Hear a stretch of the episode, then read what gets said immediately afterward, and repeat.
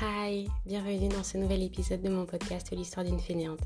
J'espère que vous allez bien, que vous avez passé une agréable semaine et que vous êtes en pleine forme pour ce magnifique dimanche. Aujourd'hui, j'ai décidé de vous parler de mon e-book Le commencement, qui est en téléchargement gratuit sur mon blog l'histoire d'une fainéante.fr et dans lequel je raconte comment j'ai décidé de prendre ma vie en main quelles actions j'ai mises en place pour donner une nouvelle orientation à ma vie et ce qui m'a poussé à créer l'histoire d'une fainéante. Donc j'ai décidé de parler de ça aujourd'hui parce que je me suis dit ce podcast c'est pas seulement un moyen pour moi de toucher d'autres personnes parce que de base moi mon truc c'est l'écriture, je me suis dit c'est aussi une façon que j'ai de pouvoir me dévoiler un petit peu plus en profondeur. Parce que jusqu'à maintenant, je montre ce que fait l'histoire d'une fainéante, mais je ne parle pas forcément de moi, Audrey, mon identité. Mon identité ne se résume pas à mon prénom. Mais bon, j'espère que vous avez compris ce que je voulais dire. Et je me suis dit, voilà, sers-toi de ton podcast pour te dévoiler un petit peu plus, pour permettre aux gens de, te connaître un petit peu plus personnellement. Et voilà. Et du coup, je vais vous parler de cet e-book, le commencement, et j'espère que ça va vous plaire. Donc c'est parti. Alors, en 2016, donc il y a 5 ans, j'ai réalisé que il me manquait quelque chose dans ma vie. J'avais un sentiment d'insatisfaction quasi permanent qui m'empêchait de, profiter de la vie et qui faisait que j'étais un peu... Euh, j'étais là sans être là. Voilà, je faisais les choses mais je mettais pas forcément de cœur à l'ouvrage. J'avais des relations amicales euh, saines pour la plupart. J'avais de bonnes relations avec ma famille, j'étais en bonne santé, ma famille était en bonne santé, il y avait un toit au-dessus de la tête, un salaire, un travail déjà, un salaire convenable et finalement confortable. Et pourtant, je me disais, ouais, il me manque quelque chose, je ne suis pas satisfaite. Et je culpabilisais un peu de ne pas être satisfaite alors que j'avais tout pour être bien. Pour autant, je ne me posais pas forcément de questions. Je ne me demandais pas pourquoi est-ce que je me sentais euh, aussi mal, je me demandais pas ce que je pouvais faire pour trouver des solutions, pour améliorer mon état d'esprit et pour me sentir mieux. Non, j'étais là, je pensais réellement que mon côté euh, pessimiste, aigri, euh, colérique, nerveux, que mon insatisfaction générale, tout ça, ça faisait partie de ma personnalité et que de toute manière, je n'y pouvais rien finalement. Donc euh, voilà, il fallait faire avec.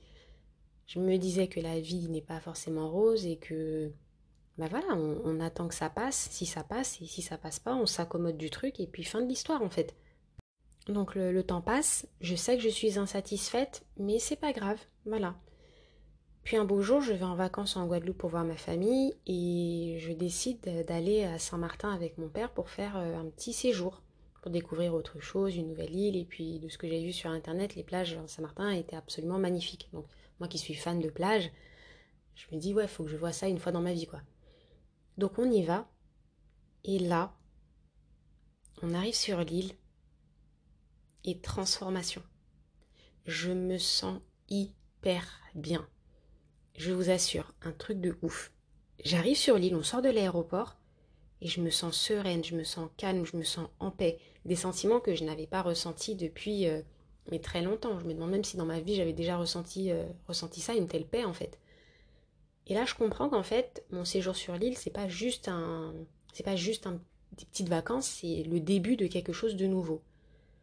Donc bon, on passe quelques jours euh, là, ça se passe bien, tous les jours je me sens hyper bien, je profite vraiment au maximum de ce que je vis. Je prends des photos, j'ai envie de me rappeler, une fois que je retourne en France, j'ai envie de me rappeler à quel point j'étais bien sur l'île, de toutes les belles choses que j'ai vues, de tout ce que j'ai mangé, etc. Et puis bah, je reviens en métropole, hein, forcément les vacances prennent fin. Et étonnamment, je reste dans cet état de plénitude pendant quelques semaines.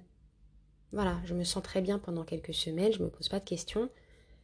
Et après, bah, c'est l'été, parce que quand je suis revenue, on était déjà au mois de juin, donc l'été arrive, le soleil, je suis très contente, tout va bien. Et ensuite, on arrive en automne. Et là, mon mood change complètement. Donc je, je redeviens pardon, impatiente, pas bien, triste, mélancolique. Enfin bon, tous ces sentiments négatifs euh, reviennent et je me pose pas de questions. Je vis le truc parce que de toute manière, ben, j'ai l'habitude et que j'ai pas l'impression qu'il y a une issue de secours en fait. Je dois me sentir mal, et ben je me sens mal et on n'en parle plus. Donc septembre, octobre, novembre, mois de novembre du coup arrive fin novembre. Un dimanche, je suis chez moi et je suis un peu dans un bad mood. Non, je suis pas un peu dans un bad mood, je suis dans un bad mood. Mais là, bizarrement, j'ai pas envie de faire comme d'habitude, c'est-à-dire de me laisser aller et d'attendre que l'heure, l'heure, ouais, que l'heure passe pour aller me coucher et fuir ma vie. Je me dis, bah tiens, je vais regarder les photos de Saint-Martin, comme ça, ça va me remonter un petit peu le moral, etc. Je regarde les photos, je tombe sur la, une photo d'une villa que j'avais prise le jour de mon départ, et j'avais décidé d'immortaliser un peu l'instant que j'étais en train de vivre parce que je me disais, purée, j'ai envie de me rappeler que je rêve de vivre dans une villa de ce type, que je rêve de d'être à Saint-Martin et de profiter en fait de cette île magnifique euh, sur laquelle je me sens si bien. Donc je vois la photo et là, tout revient. Le rêve, les sentiments de bien-être, de paix, de sérénité, de calme, d'amour, tout ça. Et je me dis, purée, mais c'est vrai qu'à un moment donné dans ma vie, je me sentais bien quand même. Qu'est-ce qui s'est passé? Bon, déjà, l'automne est passé par là je n'aime pas l'automne et l'hiver. Mais en plus de ça, j'ai l'impression que ma vie est un peu vide.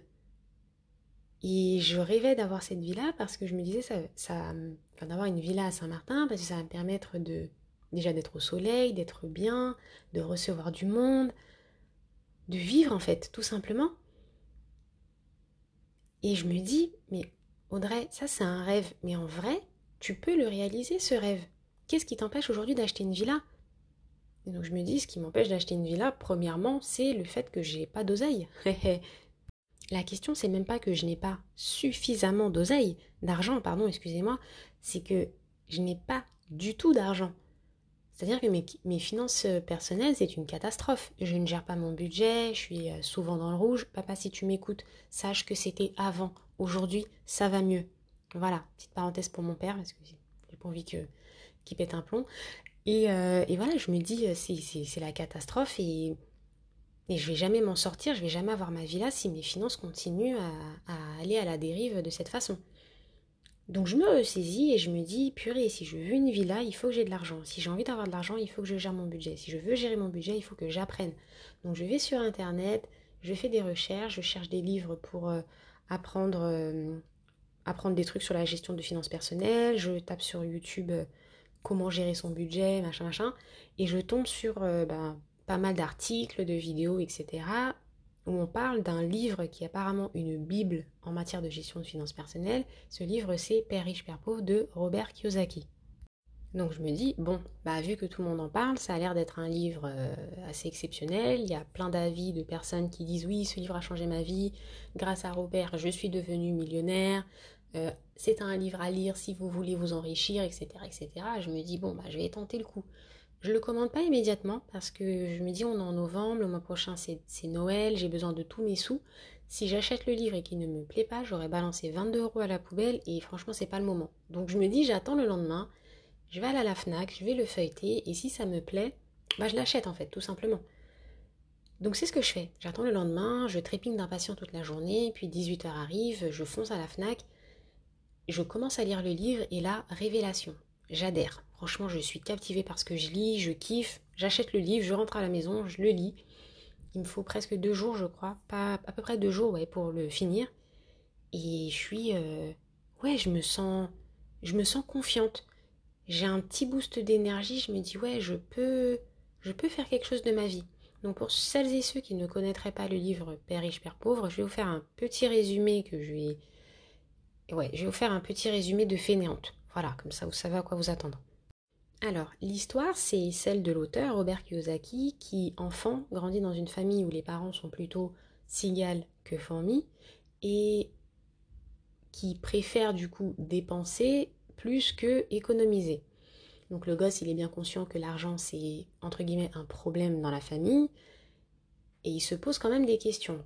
Il se trouve qu'il a un ami dont le père est riche et ça l'intrigue un petit peu. Il a envie de comprendre pourquoi cet homme-là est riche et qu'est-ce qu'il fait pour avoir de l'argent et ne pas être en difficulté financière. Donc il interroge le, père de son ami et celui-ci lui explique qu'en fait il ne travaille pas pour de l'argent mais il fait en sorte que son argent travaille pour lui.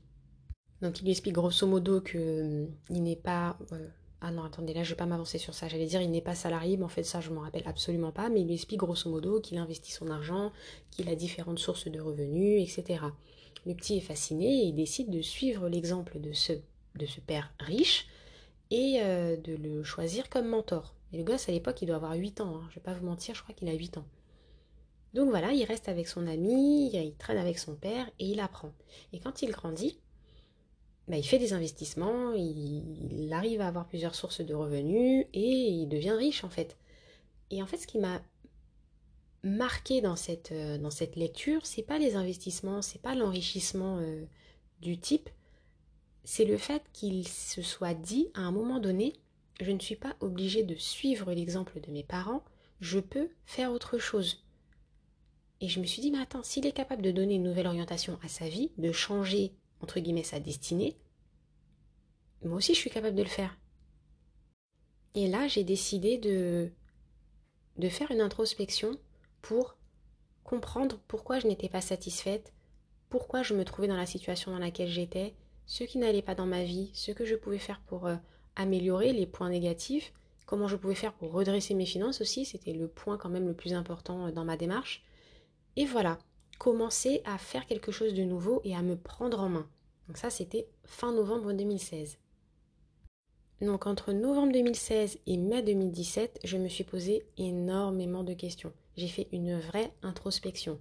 Régulièrement, je m'asseyais et je me disais, voilà, qu'est-ce qui ne va pas? Ça, ça, ça, ça, ça. Comment est-ce que je peux euh, euh, améliorer cette situation? Je peux faire ça, ça, ça, ça, ça. Quelles actions je peux mettre en place? Ça.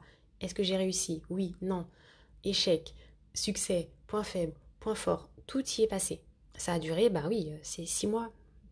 Attendez, je compte sur mes doigts. Oui, c'est ça, six mois. Et puis j'étais bien. Il y avait un. Je sentais clairement que le changement opérait et ça me faisait énormément de bien. Puis en juillet, euh, donc entre mai et juillet, il se passe rien. J'ai même cette impression de stagner, mais je ne me prends pas forcément la tête. Et en juillet, du coup, mon ami euh, et collègue Mécha, ancienne collègue, puisque bref, ma, collègue, mon amie, découvre le développement personnel. Et elle partage avec moi tout ce qu'elle découvre. Au début, je suis hyper sceptique. Tout ce qu'elle me raconte, je lui dis ouais, mais, non, mais, moi je pense que. Donc j'essaie de démonter toutes ces théories et limite, je lui dis t'as tort en fait. T'as tort dans tout ce que tu me racontes, t'as tort. Mais Mécha, c'est une personne qui est euh, hyper aimante, généreuse, persévérante et elle se, elle se soucie pardon, vraiment du bien-être des gens. Du coup, au lieu de me laisser dans mon coin et de se dire, bah elle, elle est pas réceptive, euh, je laisse tomber, ce que moi je pourrais faire, elle insiste. Et elle me pousse quand même à, à m'y intéresser. Et au bout d'un moment, ça marche. J'ai même envie de dire, elle m'a eu à l'usure, mais grand bien m'en a fait. Ouais, au bout d'un moment, ouais, elle m'a eu à l'usure. Je commence à m'y intéresser, je commence à m'ouvrir un petit peu plus, j'élargis mon champ de vision, j'élargis ma façon de voir les choses, donc, qui est mon champ de vision. Donc je viens de répéter la même chose, mais c'est pas grave. Je vous avais prévenu de toute manière que ce podcast n'était pas un podcast comme les autres. Et, euh, et ça marche. Je pense différemment, je, je m'imagine faire les choses différemment, je me pose de nouvelles questions. Et ça, va encore mieux en fait. Donc voilà, on chemine toutes les deux. Puis en août 2017, toujours, je découvre le Miracle Morning. Je teste la méthode, j'adhère. Ça change radicalement ma vie très sérieusement. Je sais que ça ne fonctionne pas pour tout le monde, qu'il y a des personnes qui n'aiment pas, qui ne sont pas matinales, etc. Chacun son truc. Moi, je suis matinale, cette méthode-là, elle me convient parfaitement. Donc voilà, le Miracle Morning me fait du bien. J'en parle autour de moi, je j'invite mes amis à tester, je j'incite ma sœur à tester également et tous ceux qui ont testé l'ont adopté. Donc je me sens bien, mes journées commencent différemment, je suis dans un état d'esprit plus positif, un peu plus posé, un peu plus serein, et je m'ouvre, je continue de m'ouvrir. Je comprends en fait que si je veux vraiment avoir cette villa à Saint-Martin, il faut que je fasse quelque chose de plus que ce que je fais aujourd'hui, parce que c'est pas avec le salaire que j'avais à l'époque que j'aurais pu me payer une villa euh, à Saint-Martin. J'étais bien payée, attention, mais pas suffisamment pour me payer euh, une villa euh, absolument somptueuse, celle dont je rêvais. Et je me dis, il va falloir que je fasse plus. Et là, je pense à Père riche, Père pauvre, sources de revenus, différentes sources de revenus, investissements, etc. Et je me dis, purée, si j'ai envie de faire ça, il faut que, faut que j'y croie. Mais j'ai encore quelques blocages, j'ai encore quelques pensées limitantes. Je, j'ai pas encore suffisamment confiance en moi. J'ai confiance en mes capacités, mais pas en moi. Donc j'en parle à mon ami euh, Alex, qui à l'époque était en train de se former pour devenir coach en développement personnel. Et elle me dit, mais écoute Audrey, moi je cherche des personnes pour, euh, je cherche des personnes à accompagner pour me former du coup, et également pour avoir un peu de support de matière pour rédiger mon mémoire. Est-ce que ça t'intéresse qu'on bosse ensemble? Forcément, je dis oui, je saute sur l'occasion. Donc on travaille ensemble, elle m'aide à travailler ma confiance en moi, à retrouver ma confiance en moi, à lever euh, certaines barrières, à détruire certaines pensées limitantes et à me créer de nouveaux schémas de pensée un peu plus positifs et qui m'aident finalement à oser croire en moi, tout simplement.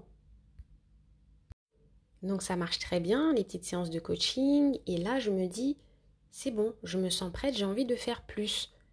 J'ai envie de partager mon cheminement, ce que je suis en train de vivre, ce par quoi je suis passée, la façon dont j'ai sombré pendant 5 ans et où j'ai procrastiné à outrance pendant clairement 5 ans, comment j'ai décidé de me réveiller, ce que je fais actuellement, etc. etc. J'ai envie d'en parler. Donc j'en parle à ma sœur. Et elle me dit, mais c'est une super idée, etc. Tu devrais faire une page Instagram. Il y a plein de pages comme ça sur Insta euh, les filles euh, partagent un peu leur expérience, elles aident les autres et compagnie. Tu devrais te lancer. Parce qu'à l'époque, ma sœur était déjà sur Instagram. Elle y était bien avant moi. Elle avait euh, quelques mille et quelques abonnés, donc elle savait un peu comment ça fonctionnait. Je lui dis ah ouais d'accord, donc j'ai le soutien de ma soeur, je suis tellement heureuse. Ma soeur de toute façon c'est mon soutien numéro un. Elle est toujours partante. Euh, chaque fois que j'ai un projet, elle est là, elle me soutient, elle m'encourage, elle est disponible. Ma soeur c'est ouais c'est mon socle en fait. D'ailleurs Olive si tu m'écoutes, merci. Et euh, donc j'en parle avec ma soeur, je suis ouais j'ai eu la, le, j'ai retrouvé confiance en moi, donc je me dis je peux faire des choses. Derrière, j'ai ma soeur qui me dit ouais, tu peux faire les choses et vas-y, fais-les. Et je me dis ok, mais j'ai envie de faire les choses bien. J'ai envie de créer une page Instagram, mais j'ai envie que ça soit un peu pas professionnel, mais j'ai envie que ce soit carré. J'ai pas envie de faire ça en mode loisir et je balance un truc et puis on verra qui, qui tombera dessus. Non, j'ai envie de toucher les bonnes personnes parce que j'ai envie d'aider, j'ai envie d'entraîner des gens avec moi, j'ai envie, j'ai envie de diffuser mon message, clairement. J'ai envie que ça touche et que ça puisse euh, inspirer et inciter d'autres personnes à faire la même chose que moi. C'est pas, attention, quand je dis ça, ça fait un peu narcissique, mais pas du tout. Je me dis juste que, purée, j'étais quand même euh, au fond du trou d'un trou, comme dirait mon amie Magali. J'ai décidé de sortir de ce trou-là et je me dis que c'est possible. Donc si moi je peux le faire, d'autres personnes peuvent le faire. Donc venez, on fait, venez, on, venez, on se réunit les gars et on fait quelque chose de bien tous ensemble j'ai ce projet du coup euh, de, diffuser un message, de raconter mon histoire et je me dis bon une page Instagram c'est bien, j'aimerais bien faire un blog parce que je suis beaucoup plus à l'aise à l'écrit que, euh, que pour euh, partager des choses sur les réseaux sociaux etc.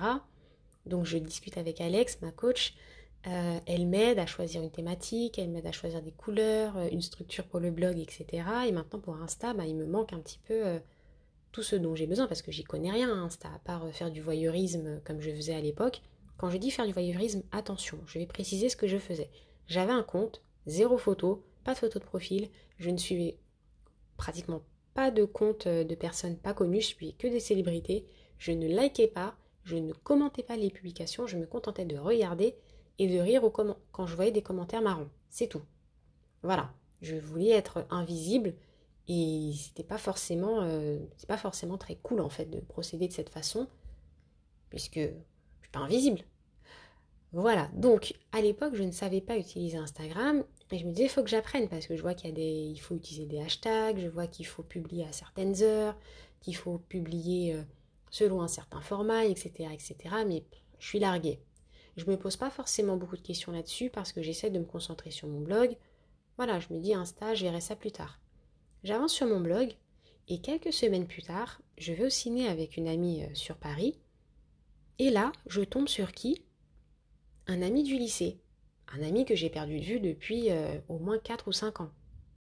Je suis super contente de le voir, on échange, il m'explique euh, ce qu'il devient, il m'informe qu'il a ouvert une agence de communication, qu'il travaille avec des artistes et que sa spécialité c'est de créer des stratégies de communication pour les réseaux sociaux. Et là, mes yeux brillent.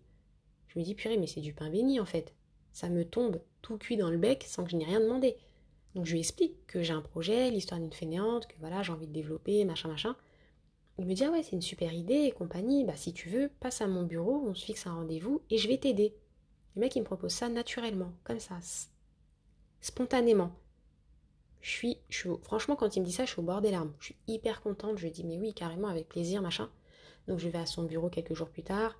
On discute, je lui explique le truc en profondeur. Il me fait une stratégie, un plan d'action très simple à suivre. Il me dit, voilà, je t'explique ce que je sais d'Instagram. Il me fait un cours magistral.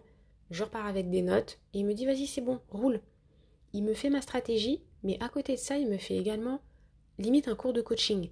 Il m'encourage. Il me dit, mais oui, mais je crois en toi, tu as du potentiel, ton idéal est bien. Il suffit juste que tu sois toi-même, que tu sois authentique et que tu partages ton message de manière simple et ça va marcher. Te prends pas la tête. Sois toi-même et vas-y, lance-toi. Tout ce dont j'avais besoin. Donc, euh, je sors de là, je suis contente. Et dix jours plus tard, je crée ma page Instagram et voilà. Ça fait maintenant, ça va faire euh, quatre ans que je suis sur Instagram et que l'histoire d'une fainéante existe grâce à bah, notamment ces quatre personnes-là, euh, mes chats, Alex, ma soeur et Johan, mon mentor. Et que voilà, que l'histoire d'une fainéante vie, c'est. Ouais, là j'ai plus de mots, je suis en train de bafouiller, je suis désolée parce que je suis un peu émue. Je me dis, l'entourage en fait c'est vraiment hyper, hyper important. On le dit souvent, peut-être qu'on le sait, mais on n'en prend pas forcément conscience. Mais je vous le dis, avoir un entourage de qualité, c'est hyper, hyper important. Faut pas négliger. Euh, son entourage et faut pas se dire ouais cette personne-là elle est un peu négative mais bon vas-y c'est pas grave, je la tolère. Bon cette personne-là elle me met un peu dans un bad mood mais bon c'est pas grave, ça fait longtemps que je la connais. Non non, faut pas se dire ça.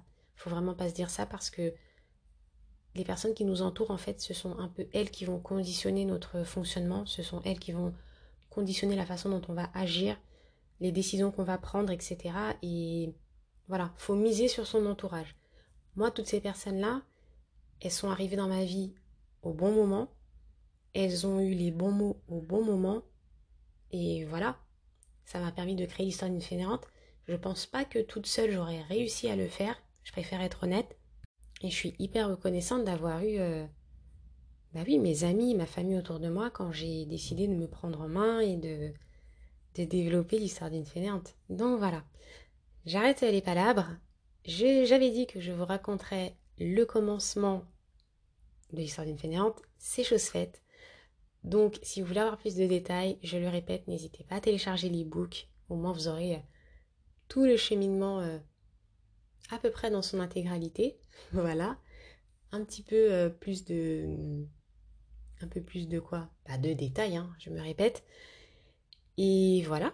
Si ça vous dit de me faire un retour, si vous le lisez, si ça vous plaît, ça vous plaît pas, ça vous inspire, ça vous inspire pas, n'hésitez pas Dites-moi ce que vous en avez pensé, ça me fait toujours plaisir d'avoir des retours. Et voilà. Sur ces quelques mots, la fille qui dit sur ces quelques mots, ça doit faire au moins 20 minutes qu'elle parle, mais bon, c'est pas grave. Sur ces quelques mots, je vous souhaite de passer une excellente journée. Prenez soin de vous. Je vous fais d'énormes bisous. Je vous dis à plus dans le bus et bon dimanche. Bye bye.